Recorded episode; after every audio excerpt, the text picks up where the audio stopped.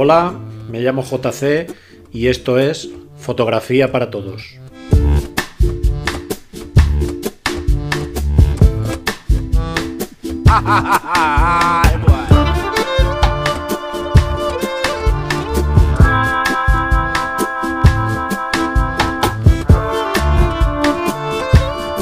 Un podcast que pretende que escuchéis una serie de experiencias y consejos para que aprendáis fotografía desde el nivel cero.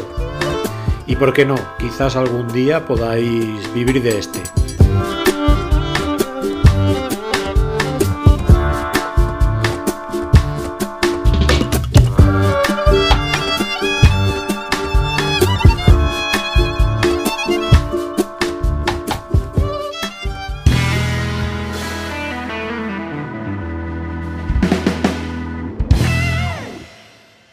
Ahora hablaremos de otro palabra que hemos mencionado, que vimos en otro capítulo, y lo pasamos de puntilla. Vamos a conocer un poquito más la profundidad de campo. En resumen, la profundidad de campo es la distancia que hay del punto enfocado por delante y por detrás que os aparece totalmente nítida en vuestra fotografía, o sea, lo que no está borroso. Se podría decir que la distancia nítida por detrás del punto enfocado es el doble que por delante. Y tenemos tres elementos que hacen que pueda variar la profundidad de campo. Uno es la apertura del diafragma. Cuanto mayor apertura tenga nuestro diafragma, recordar, mayor apertura, el número más bajo. F1.2, F1.4, F1 2.8, pues menor será la profundidad de campo, o sea, menos zona estamos enfocando por delante y por detrás del objeto que estamos eh, fotografiando. Por ejemplo, eh, si queréis fotografiar eh, el típico grupo de gente que se ponen en dos y tres filas, pues ya sabéis que no debéis usar una apertura de diafragma eh, baja. No pongáis nunca el 2.8, por ejemplo. Siempre tendríais que ir eh, F4, F5.6. ¿Por qué? Porque la apertura, la profundidad de campo siempre es mayor. Si no, si ponéis el diafragma bajo, como podría ser un 2.8, un 2.8, depende del puntito donde hayáis enfocado, a lo mejor solo se verá nítida la segunda fila o la primera o la tercera, pero nunca las tres. El segundo elemento es la distancia focal, o sea, el zoom. Cuanto mayor distancia focal, o sea, el zoom más largo, pues tendremos menos profundidad de campo. Imaginaros que tenemos un objeto a 3 metros. Vamos a poner tres objetos, tres árboles. Y a 3 metros, por delante, tres fotógrafos.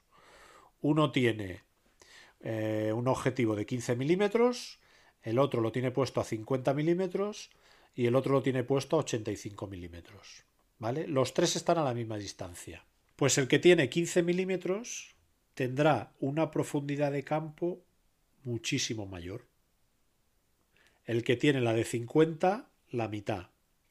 Y el que tiene el de 85, el objetivo 85 milímetros, tendrá una tercera parte menor totalmente nítida.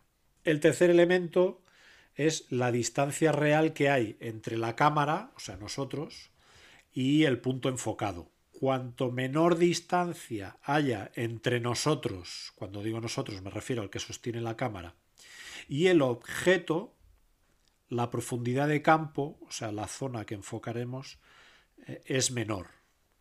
Por ejemplo, tres fotógrafos en la misma línea, pero los objetos a diferentes medidas. Uno a un metro y medio, el, siguiente fotógrafo lo tiene a tres metros y el siguiente fotógrafo lo tiene a cuatro metros y medio.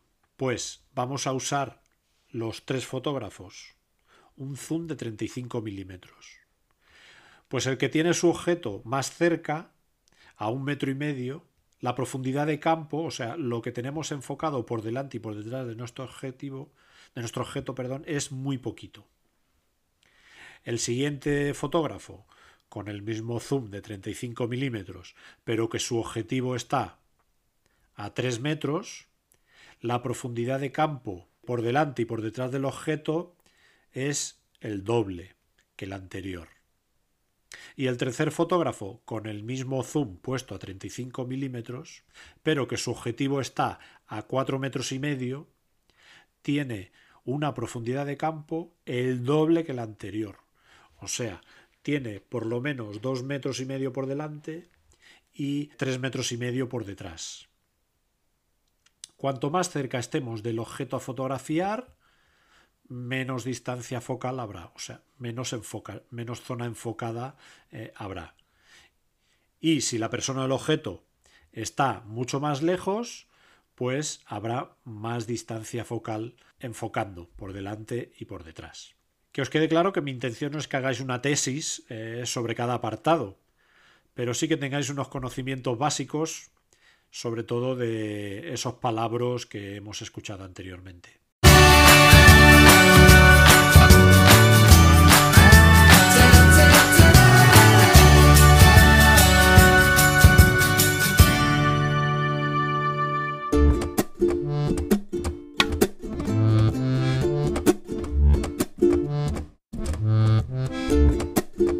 Si tenéis curiosidad, volved.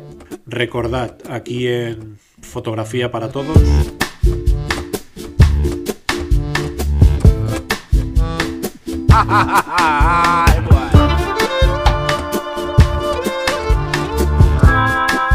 Muchas gracias y ser bueno.